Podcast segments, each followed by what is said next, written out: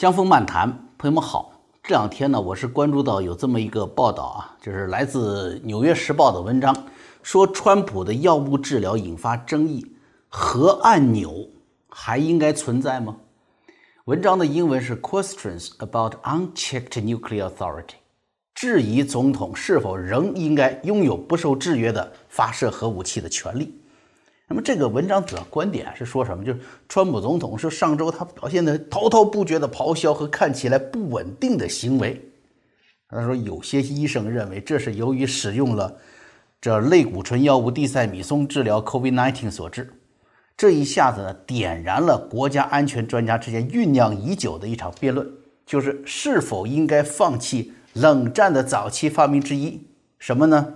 总统拥有。不受制约的发射核武器的权利，哎，这个事儿就跟大家评说一下哈。大家可能听说这个，听说过哈，这川普总统不是讥笑金正恩吗？当时金正恩在给北朝鲜民众新年贺词的时候，他说：“我的办公桌上有一个核按钮。” 那意思好像是说，就很轻松，我就可以一按就可以消灭美帝国主义了。啊，于是川普这反唇相讥说。我也有一个核按钮，比你那个大多了，就这开着玩笑。当时他，那么我要先跟大家说的是什么呢？美国呢并没有核按钮。如果美国总统要发动核武打击，就要打开一个叫做核足球 （nuclear football） 或者叫做核橄榄球的这么一个手提公事包。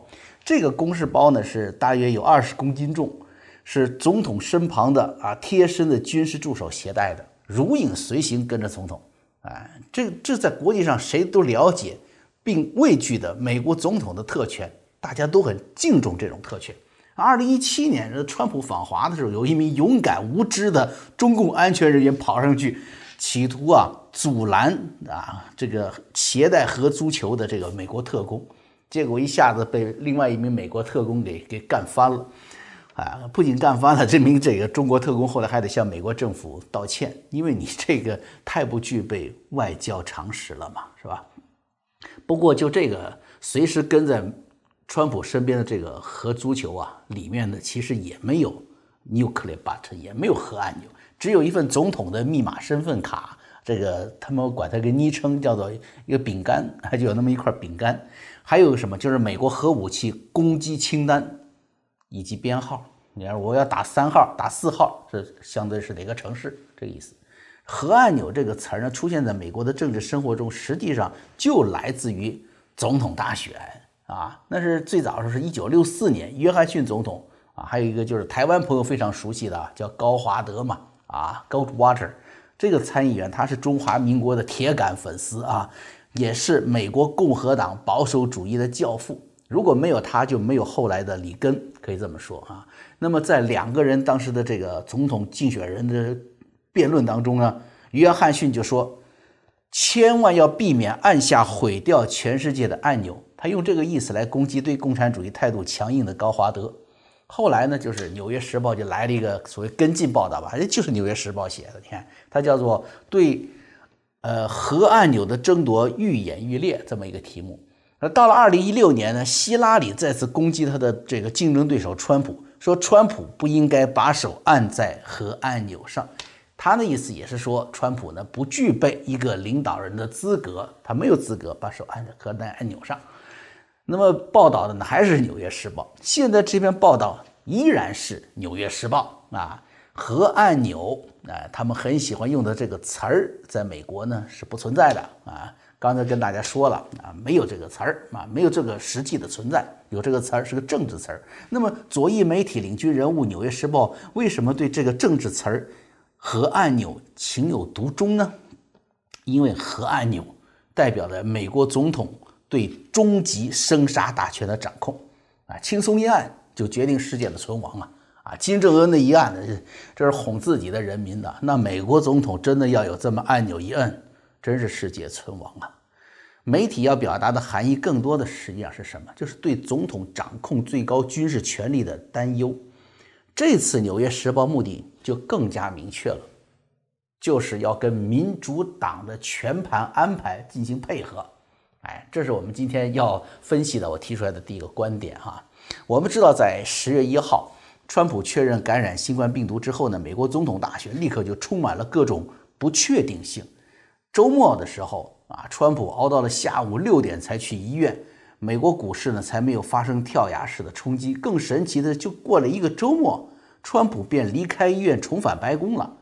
民主党方面呢，呃，这个有两个姿态啊是非常明显的啊。第一，拜登出来宣称说。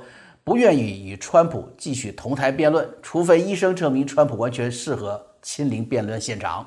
那么第二个动作是，佩洛西主持的众议院马上就提出了要成立一个委员会来审核川普是否具备继续履行总统的职责，并准备是根据二十五修正案拿下川普的总统权力。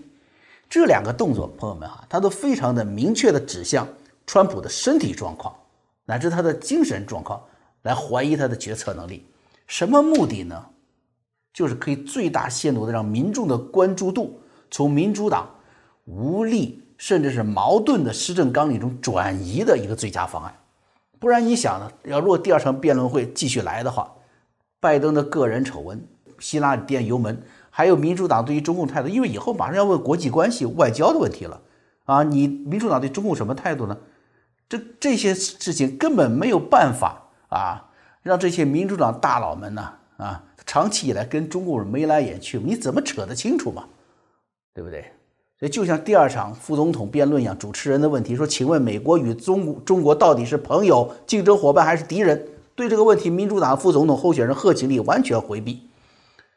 川普病倒了，OK，基督教国家的民众普遍都表达了同情心，但是啊，选民们也是理性的。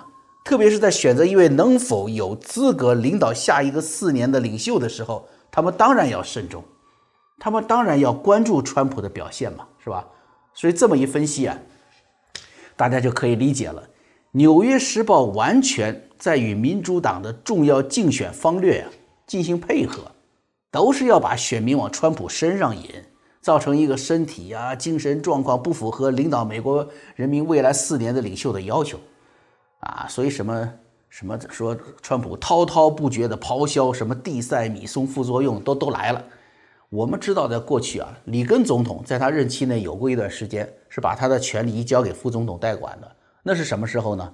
里根被刺的时候，躺在医院里接受手术的时候，你打麻醉药了，他怎么实行这个这个权利呢？对不对？我记得里根当时还开了一个玩笑，说我希望医生们都是共和党人，开这么个玩笑。你像打麻药插了管，肯定没有办法啊履行职务的嘛。但是川普呢，通过这个蓬佩奥前往日本访问前与川普的总统对话，哎，可以反映出川普的真实情况。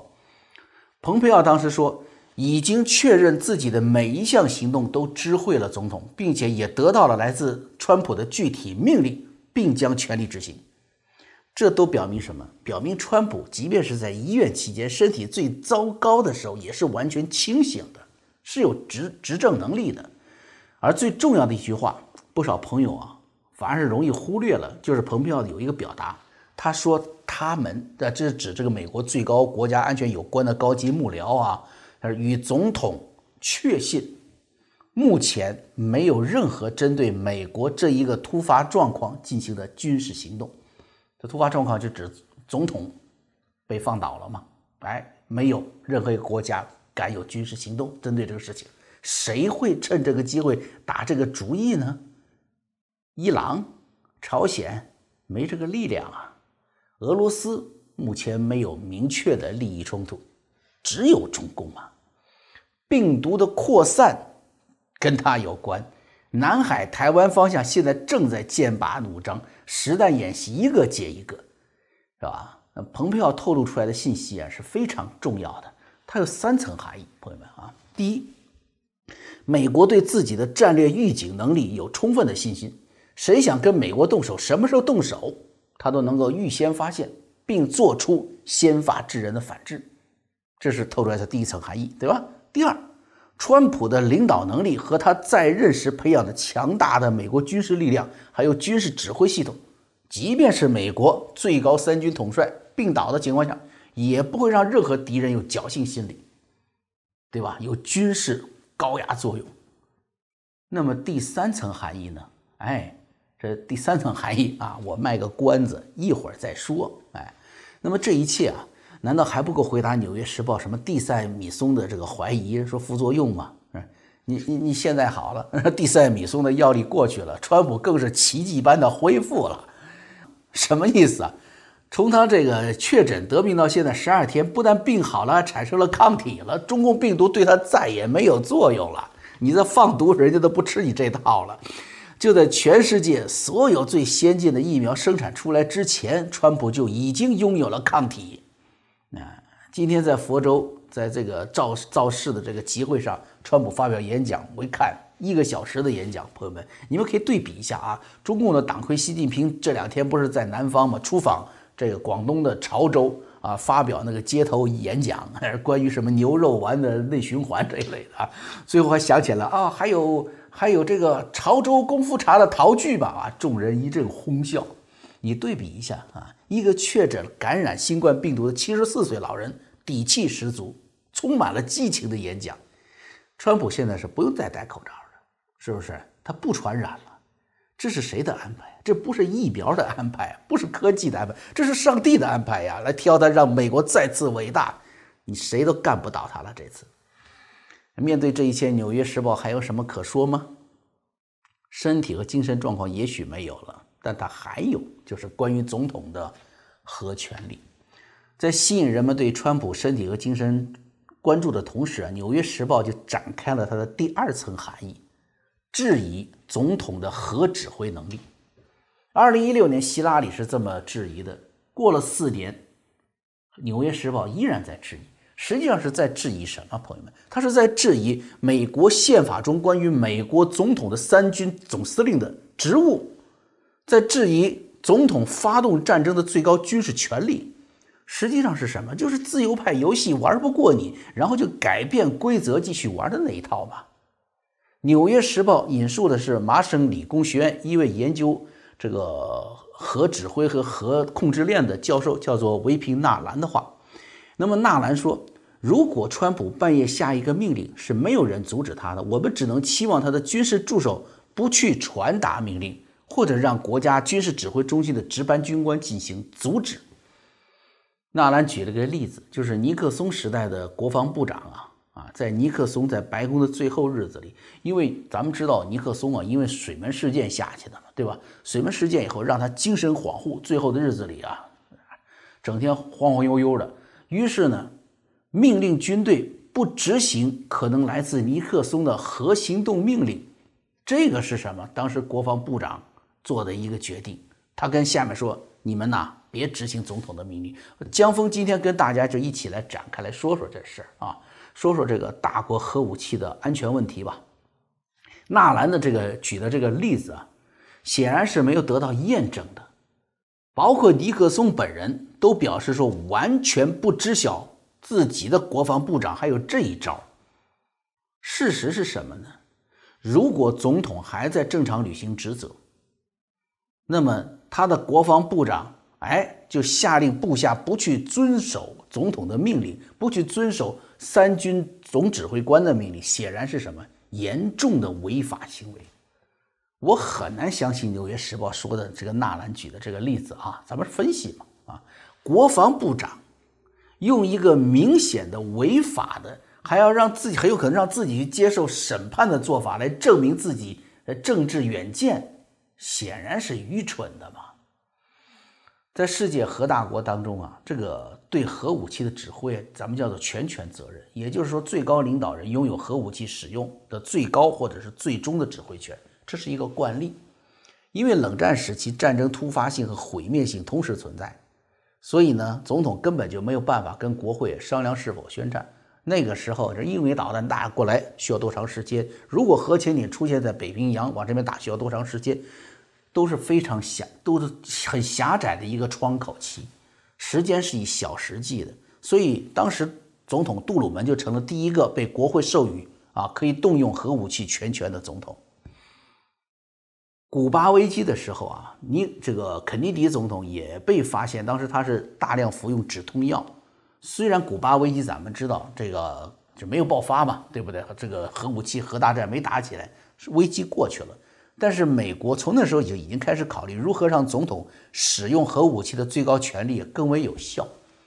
后来整个自由世界和独裁国家之间不就开始打热线了吗？啊，就是咱们就是跟总统跟这个主席之间就有热线了。在这个背景下产生的这种产物啊，没有古巴导弹危机，还没有后来的热线。所以什么意思？就是你要先沟通，避免那低层的那种误判或者擦枪走火之类的。那么，总统本人的精神状况呢，的确是值得关注的问题。这里就要说到刚才啊，咱们说的那个蓬佩奥说的话的第三层含义，但是我留下的那个包袱啊。蓬佩奥说，目前没有发现有针对美国的潜在军事行动。他这个第三层含义是什么呢？就是和国家安全顾问一起替川普背书，告诉大家，大家不要担心啊，总统精神状况不会有误判。啊，为什么呢？道理很简单，既然都没有敌人来对我们进攻，哪来的误判呢？是吧？所以大家就不要瞎猜测了。这有这层深深深的含义啊，这是等于是蓬佩奥呢和安国家安全顾问呢，就是你们不要管总统当时的那些精神状况到底如何，反正这种事情不存在，啊，也是帮着这个川普最危难的可能那几个小时之间呢，让他过关。这个解读，我刚才这个解读，我估计朋友们只有掌握国家安全重要职位和政治家们是能够读得懂蓬佩奥的那番话的。哎，其实这里面呢，又透露另外一个重要的信息，就是美国的核安全管理规则。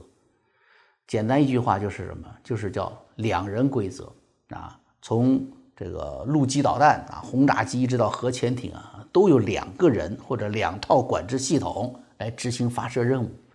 那同样的两人规则不仅是存在发射现场啊最前沿的这个阵地上，也存在于最高决策层。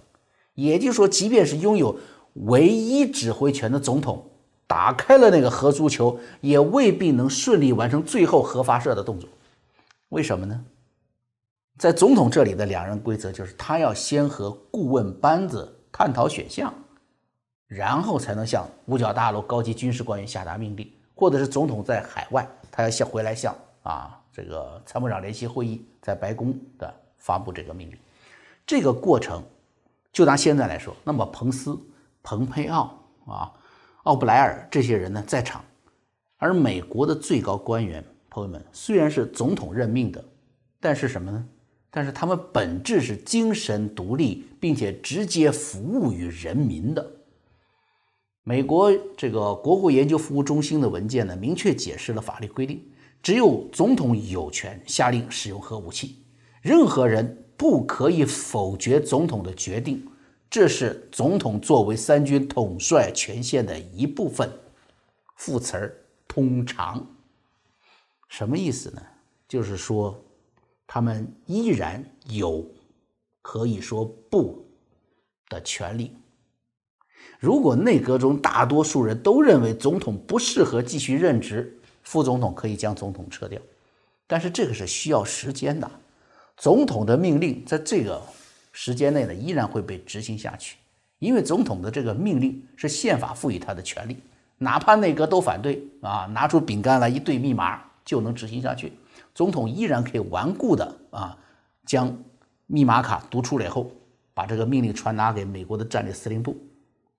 但是在司令部向导弹发射单位传达命令的时候呢，还是会遇到阻力，就是等于是到了司令部，到了军事最高层指挥的时候，这一层呢，还是可以有两人准则。将军可以问专业问题啊，他不会说对不起，我就不执行你的命令，不是这个意思。比如说，总统先生，您觉得咱们打个多大的导弹过去，当量多大，打击哪个目标，实现怎样的目的？如果总统说：“你甭管了，你就给我把某些城市从地球上抹掉。”哎，将军一听你疯了，可以根据这个命令啊，确认你的这个命令非法。为什么呢？非的是哪个法呢？啊，因为美国签署了日内瓦公约。这个将军如果判定用现在美国手头上的常规武器就可以达到同样的军事目的，你却使用了核武器。或者说，如果核武器不加区分的，就像刚才我说的，说把整个城市抹掉，这是中共爱说的话哈，你会造成平民和军人的大量丧生，那就是违反了法律，违反国际法，啊，这就是在高层这个高层阶上啊，这个总统这个级别，虽然拥有核打击的唯一指挥权，但依然要执行两人规则。而这个规则的执行过程中，在遵守总统的命令的同时，多数内阁成员可以用道德判断力，然后军人可以用自己的职业素养来提出反问，并依据更高的对人类生存保护和人道原则进行抗令。啊。当然，我现在说的这是抗令啊，就是你总统命令下来了，我不同意，我抗令，而不是刚才说的《纽约时报》说的尼克松总统的国防部长，你还不知道尼克松总统到底会不会下核核命令呢？你就提前下令说咱们不遵守总统的命令，那你这个行为就是违法，这是不一样的啊。那么核武器呢，的确是最危险的武器啊，是可以摧毁世界的武器。我觉得，之所以安排世界上最大的发达国家，普遍都是发达国家拥有核武器，就是因为他们拥有更弹性的生存与毁灭的妥协方法，也拥有更妥善的安全的处理方式。那你反观中共，自从拥有核武的第一天开始，他就反过来了，不是大国拥有核武器的责任心。而是中共一开始就说了，拥有核武器就是大国了，就有了话事权的这么一份张狂，这就跟这些拥核武器的例外，朝鲜和伊朗是一样的。哎，这样的对待核安全的态度，那你这个国家拥有核武器的第一天开始，那就对世界就是个威胁嘛，就具备任何其他国家没有的那种对核武器这个安全使用的。那种责任心你看战狼们说要牺牲西安以东大城市啊，胡锡进说一千枚核导弹，那种张狂是不是在这里？这是世界上啊，朋友们唯一一个敢于对自己的人民说我要牺牲掉你们，甚至用核武器原地引爆的这么一个疯狂国家。这些疯狂的民族主义、民粹主义，如果你觉得哎，那就是那一群疯子说的话不作数，不是啊。他们也代表着中共正宗的思想和战略呀！你知道这些疯狂源自于哪里吗？当年为了获得国际共运的青睐，为了获得国际共运在亚洲的领导权，毛泽东是准备牺牲三亿中国人来打核大战的，从那个思想延续来的，难道还不正宗吗？这样的政权呢，说不第一个使用核武器，哎，你相信吗？所以，为什么现在啊，中共的核潜艇走出第一岛链啊，对美国来说呢是巨大的威胁，就来自于这里。你这样一个说绝对不会把这个南海岛礁军事化的共产党领袖习近平的承诺，你会信吗？他转头就把岛礁给平了，你知道吧？军用机场啊，导弹发射基地都有了。就这样的领袖拥有动用核武器的权利，你放心吗？而且要谈到另外一点了，就是目前来说，全世界都不知道中共的核武器指挥系统规则没有，也就是说，中共的核武器到底谁拥有指挥权，谁拥有最终的使用权？没有。按照惯例呢，啊，过去说党内民主集中制嘛，是吧？应该是中共中央军事委员会，但是这些年你看呢，被贪污啊。被腐败完全拿掉的委员会，现在剩下的就是伟大光荣的主席习近平一个人了啊！当然，现在还得一个萝卜一个坑嘛，他提拔了新的亲信往那里塞。你说谁会相信新提拔的亲信里面会有任何人具备制约领袖的力量呢？没有嘛？这中共之所以是世界上拥有最大的核武库之一的大国，却没有一套完整的公开的核武器的指挥方案，原因是什么呢？关键的一点就是，中共比任何人都清楚自己，党在枪上，人在党上，而这个在党上面的人呢，没有几个是善终的。你说核武器交给谁，都都都没法放心嘛，对吧？如果人民呐，中国人民依然搞不清楚，中共的这支军队是世界上唯一的一个不接受国家化、公开宣称属于党，那属于党，也就是属于最高权力者的军队了吗？因为刚才说的人在党上啊，因为人民和独裁者他的利益矛盾是始终存在的，人民的觉醒能够让独裁者寝食不安，所以这支国家的人，所以这个国家的人民永远是这个国家所谓的人民子弟兵的头等敌人。所以《纽约时报》该明白了吧？究竟谁的手在核按钮上，才是对世界最大的威胁呢。江峰漫谈啊，我们啊，下回再见。